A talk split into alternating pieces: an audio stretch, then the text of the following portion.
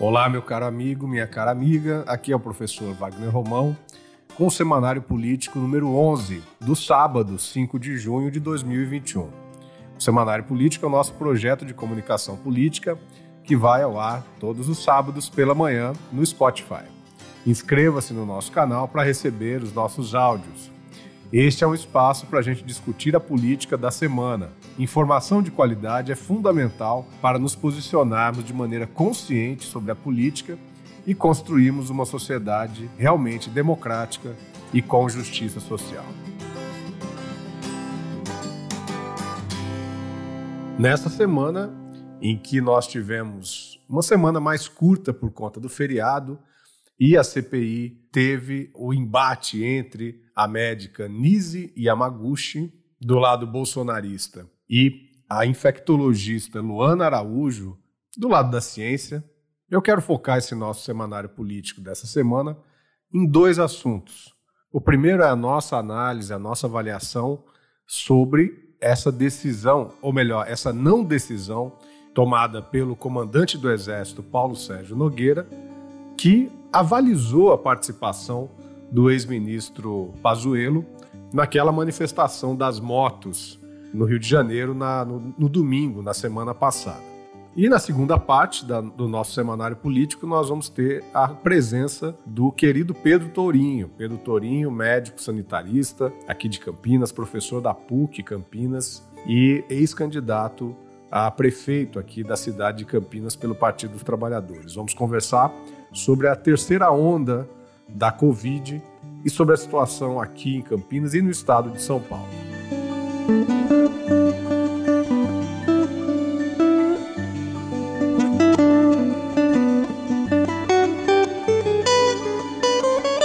Eu começo então, meus amigos, minhas amigas, com essa discussão a respeito da punição, ou melhor, de novo, da não punição do ministro Pazuello.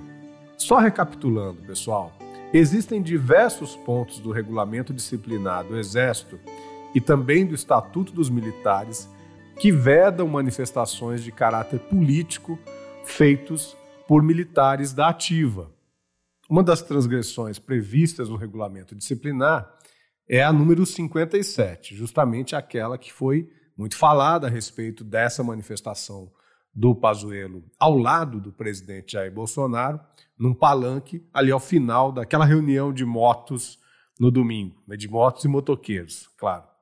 Aquilo que está previsto no regulamento disciplinar é o seguinte: que é vedado aos militares manifestar-se publicamente, o militar da ativa, sem que esteja autorizado a respeito de assuntos de natureza político-partidária. Ora, o acontecido foi no domingo e apenas anteontem, quinta-feira, houve a publicação de uma nota no site do Exército em que se afirma que o comandante analisou e acolheu os argumentos apresentados por escrito e sustentados oralmente pelo referido oficial general, Pazuello, e continuando, desta forma não restou caracterizada a prática de transgressão disciplinar por parte do general Pazuello. Em consequência, arquivou-se o procedimento administrativo que havia sido instaurado. O presidente Bolsonaro esteve pessoalmente com o comandante Paulo Sérgio Nogueira, uma visita à Amazônia na semana passada, e certamente pressionou esse comandante para que ele não tomasse nenhuma posição contrária ao general Pazuello. Vocês vejam que demorou muito para que o Exército publicasse essa nota, acho que mais de 10 dias.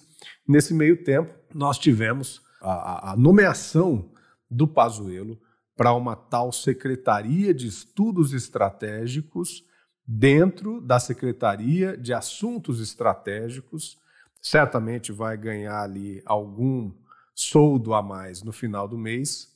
E queiramos que ele fique apenas nos estudos, porque se o seu desempenho nessa secretaria for semelhante ao que ele fez no Ministério da Saúde, poderemos ter consequências terríveis, não é?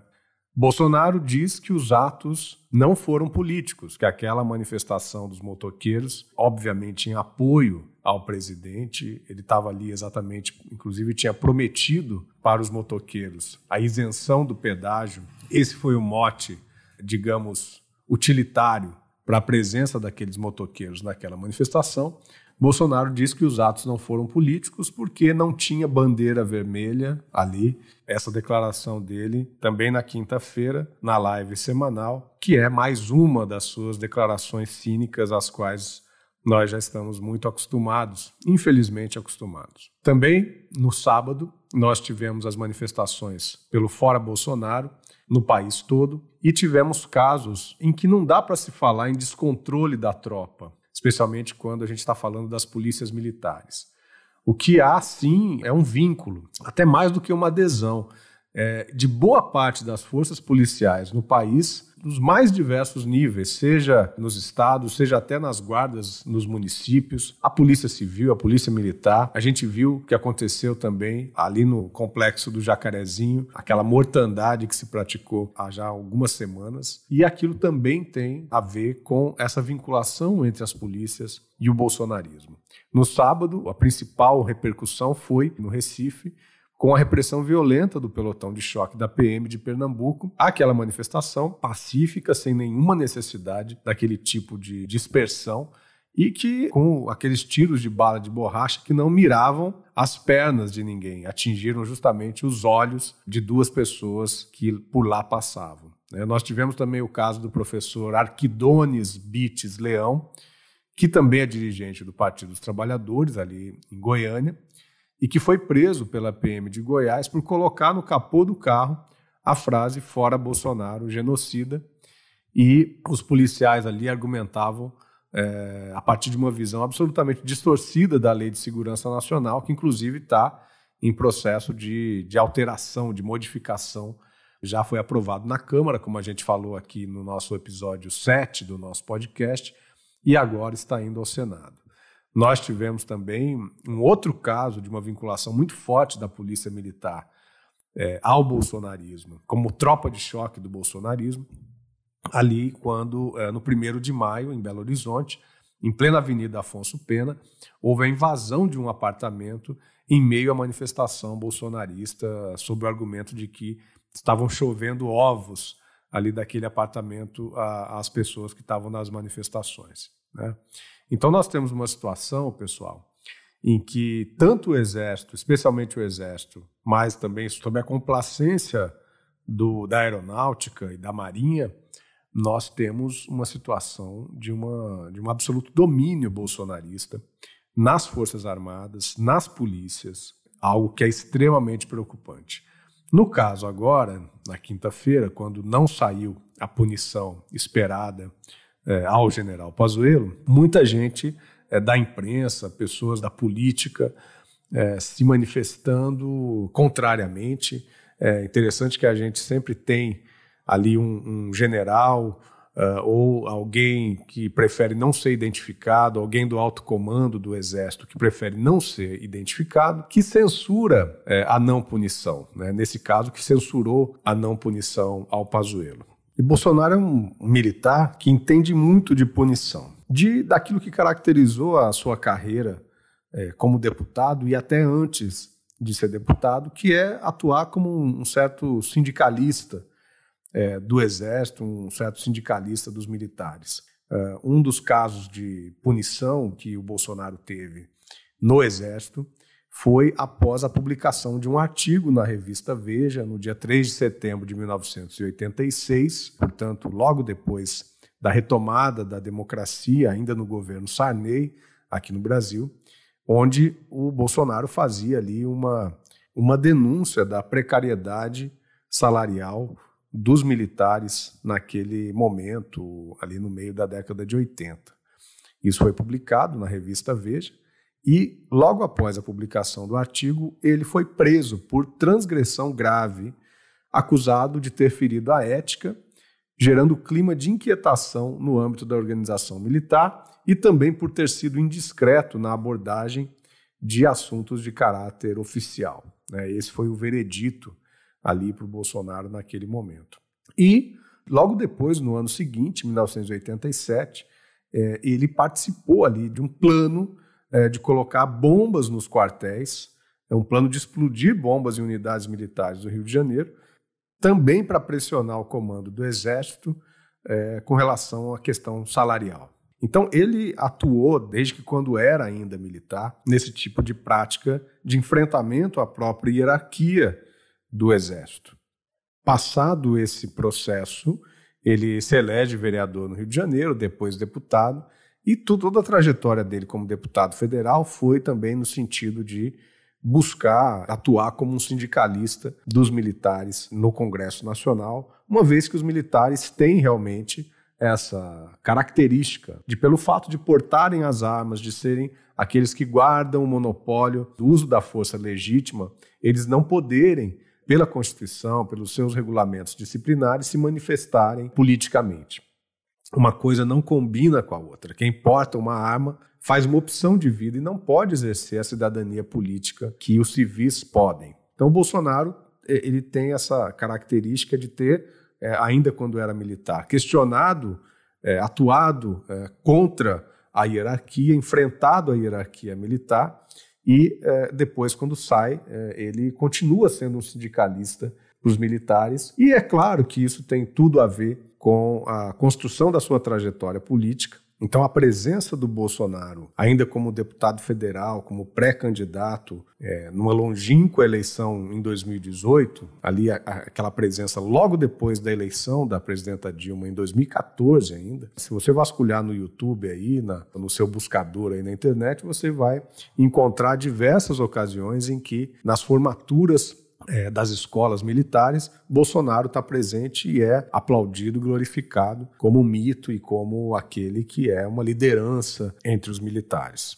A esse perfil sindicalista do Bolsonaro vai se conectar também aquela figura do personagem que defende o regime de 64. Isso vai ficar cada vez mais forte, sobretudo ali, ainda em meio ao governo Dilma, quando a Comissão Nacional da Verdade é instalada e começa a ver aquele processo todo de coleta de depoimentos, o próprio brilhante Ustra é chamado a depor ele torturador que foi, chefe de torturadores que foi, e isso cria um clima de animosidade entre uma parcela muito expressiva dos militares e o próprio governo Dilma. E quando Dilma é reeleita em 2014, essa aproximação entre o deputado que defende o salário dos militares e o deputado que defende o regime de 64, que faz falas públicas em defesa da tortura, vai ganhando conexões com o alto generalato, inclusive alguns deles que fizeram parte da sua turma na Academia Militar de Agulhas Negras. Então é essa confluência que torna o projeto Bolsonaro um projeto também do Exército Brasileiro.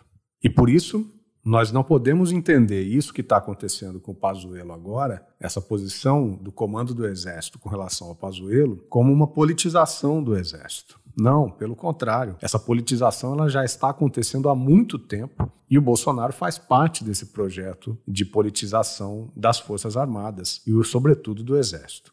Nós temos hoje cerca de 7 mil militares atuando em cargos no governo federal, algo que não aconteceu sequer no período da ditadura militar de 64. Nós temos é, uma situação em que os militares tiveram ganhos salariais, em que a chamada previdência dos militares é, foi reformada com ganhos para os militares. Nós temos o Ministério da Defesa que tem ali também, mesmo nesse período de restrição orçamentária, tem conseguido ganhar parcelas muito importantes do investimento público brasileiro para as Forças Armadas, para o Ministério da Defesa. Então, nós temos uma total confluência entre o projeto político do Bolsonaro e o projeto político dos militares. Aqueles que, porventura, se colocam de uma maneira descontente ou que desafiam essa autoridade são defenestrados, são demitidos, saem do governo, são exonerados do governo, e é assim que a coisa tem ido por enquanto. O que acontece sempre nessas ocasiões é que nós temos sempre ali algum militar que lamenta o que aconteceu, mas não vai se manifestar publicamente. Até quando isso vai durar? É difícil saber, mas por enquanto, mesmo numa situação de perda de popularidade, mesmo sendo acossado pela CPI, o Bolsonaro continua com o comando uh, dos militares sob a sua guarda, sob a sua tutela, e parece que cada vez mais. E essa é uma força muito importante, sobretudo quando, ao mesmo tempo, ele atua no sentido de questionar uh, o processo eleitoral brasileiro, sempre vindo com a questão da necessidade do voto impresso, ameaçando que se não houver o voto impresso não vai haver eleições, dizendo que ele tem provas que ele nunca apresenta de que houve fraude eleitoral, inclusive em 2018, quando ele ganhou as eleições, ele disse que teria ganhado as eleições no primeiro turno. Então nós temos, por um lado, essas ameaças ao processo democrático, a um processo eleitoral democrático, e por outro, nós temos uma predominância é, do Bolsonaro junto às Forças Armadas, num projeto político muito bem articulado e conjunto.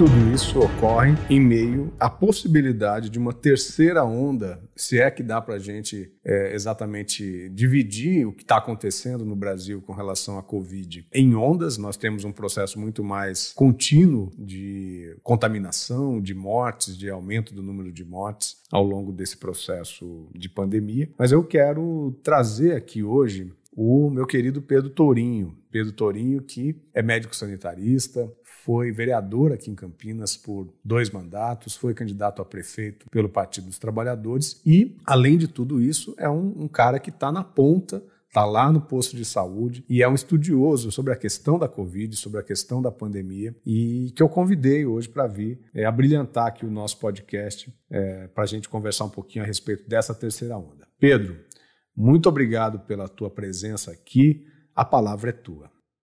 Olá, meu amigo Wagner Romão, um prazer enorme participar aqui com você hoje desse trabalho tão importante que você tem realizado de debate contínuo, acompanhamento e atualização sobre o cenário político brasileiro, de Campinas, de São Paulo, né? Uma contribuição muito grande que você tem dado para o debate político. Então, estou muito feliz de poder participar aqui hoje. Espero, é, é, com essa contribuição, ajudar também na reflexão das pessoas sobre o que tem acontecido. Né? Você fala da questão da terceira onda, né? E, e, antes de mais nada, é só importante a gente demarcar aqui com as pessoas que esse negócio de onda né, é, um, é um critério arbitrário e que é, né, a gente estabelece com base na nossa impressão subjetiva, coletiva, de como é que as coisas estão acontecendo. Né? Nós tivemos uma, uma, aquilo que nós chamamos, designamos de segunda onda, né, uma situação absolutamente catastrófica. Né? Ela se iniciou é, em âmbito nacional ali por volta do começo de janeiro, subiu ao longo de todo o mês de janeiro e fevereiro, né? Os meses, os dois meses tiveram um crescimento importante de casos e a gente realmente viveu uma hecatombe ali nos meses de março e abril e também é, o mês de maio não foi um mês tranquilo, foi um mês muito duro. Porém, no mês de maio nós já tivemos uma queda relativa é, do número de casos e do número de mortes, o que nos passou uma impressão é, de uma relativa calmaria, mas é preciso alertar que essa calmaria, na verdade, é, é fruto do fato de que nós vivemos o pior cenário do ponto de vista da, da, do contexto da pandemia do planeta, né? Um dos, um dos, piores, digamos. Agora a Índia também vive um cenário tão terrível, né? Não, não cabe comparar. Mas o fato é que nós não deixamos de ter mais de 1.500, 1.800 mortes por dia em nenhum momento. Isso são números altíssimos, altíssimos.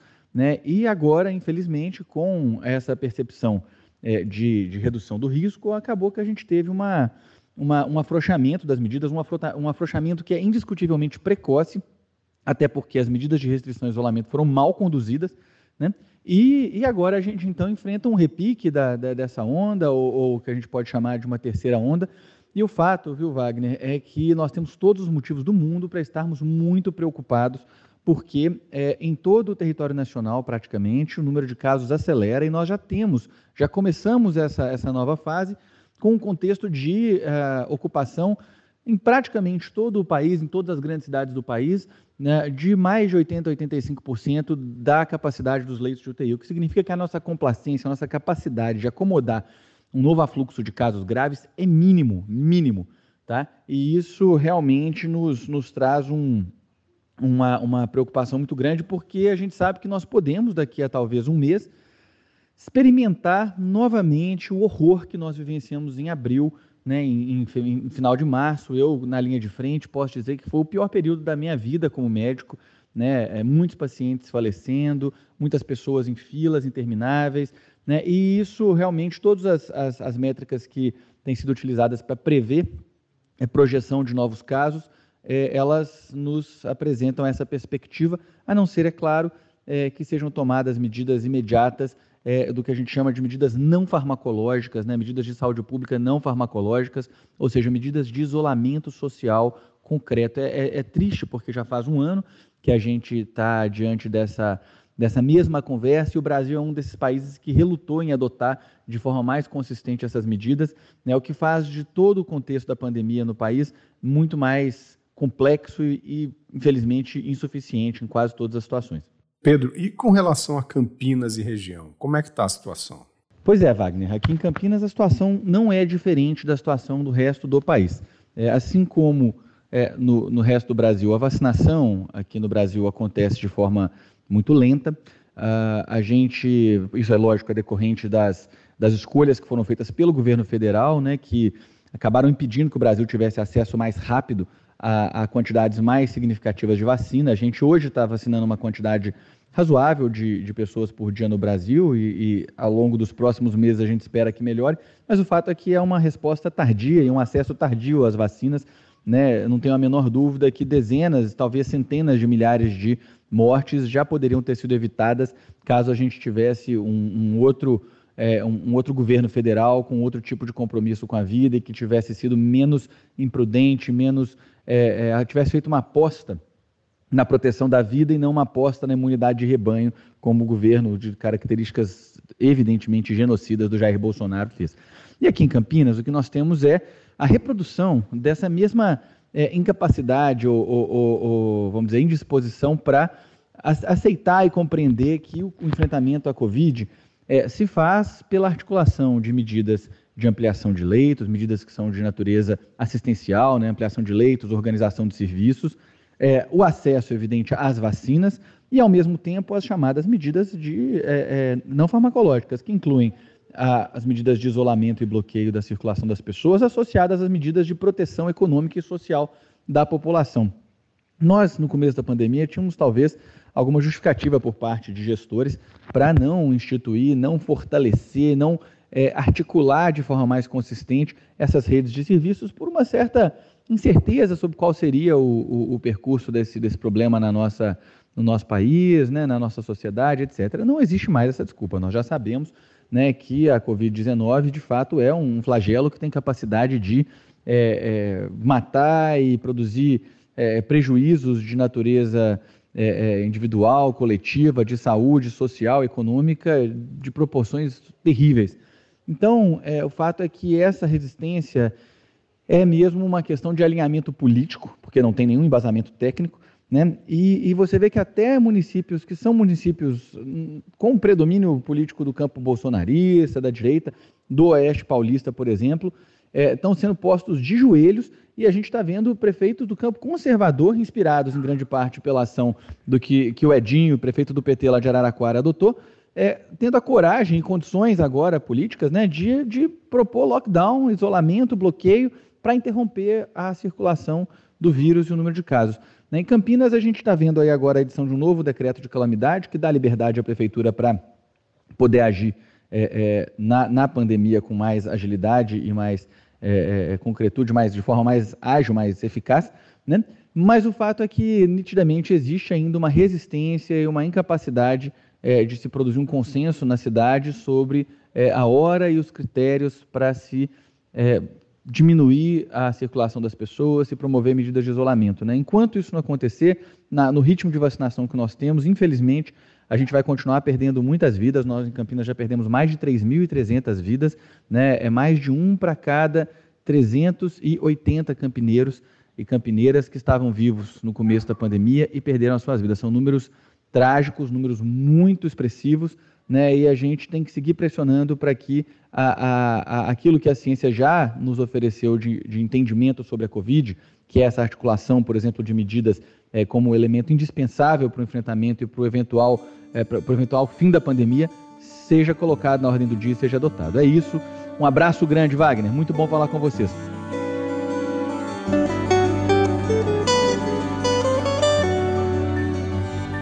Falou Pedro, obrigado. A gente é que agradece. Quero contar contigo aqui em outras ocasiões para a gente continuar discutindo essa pandemia que, infelizmente, parece que não tem fim. É isso, meu amigo, minha amiga.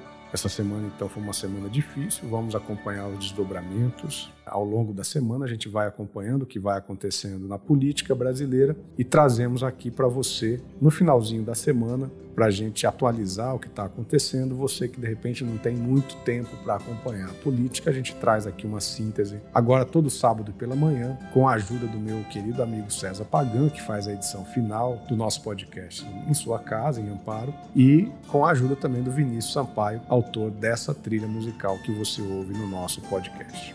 Um grande abraço e até a semana que vem.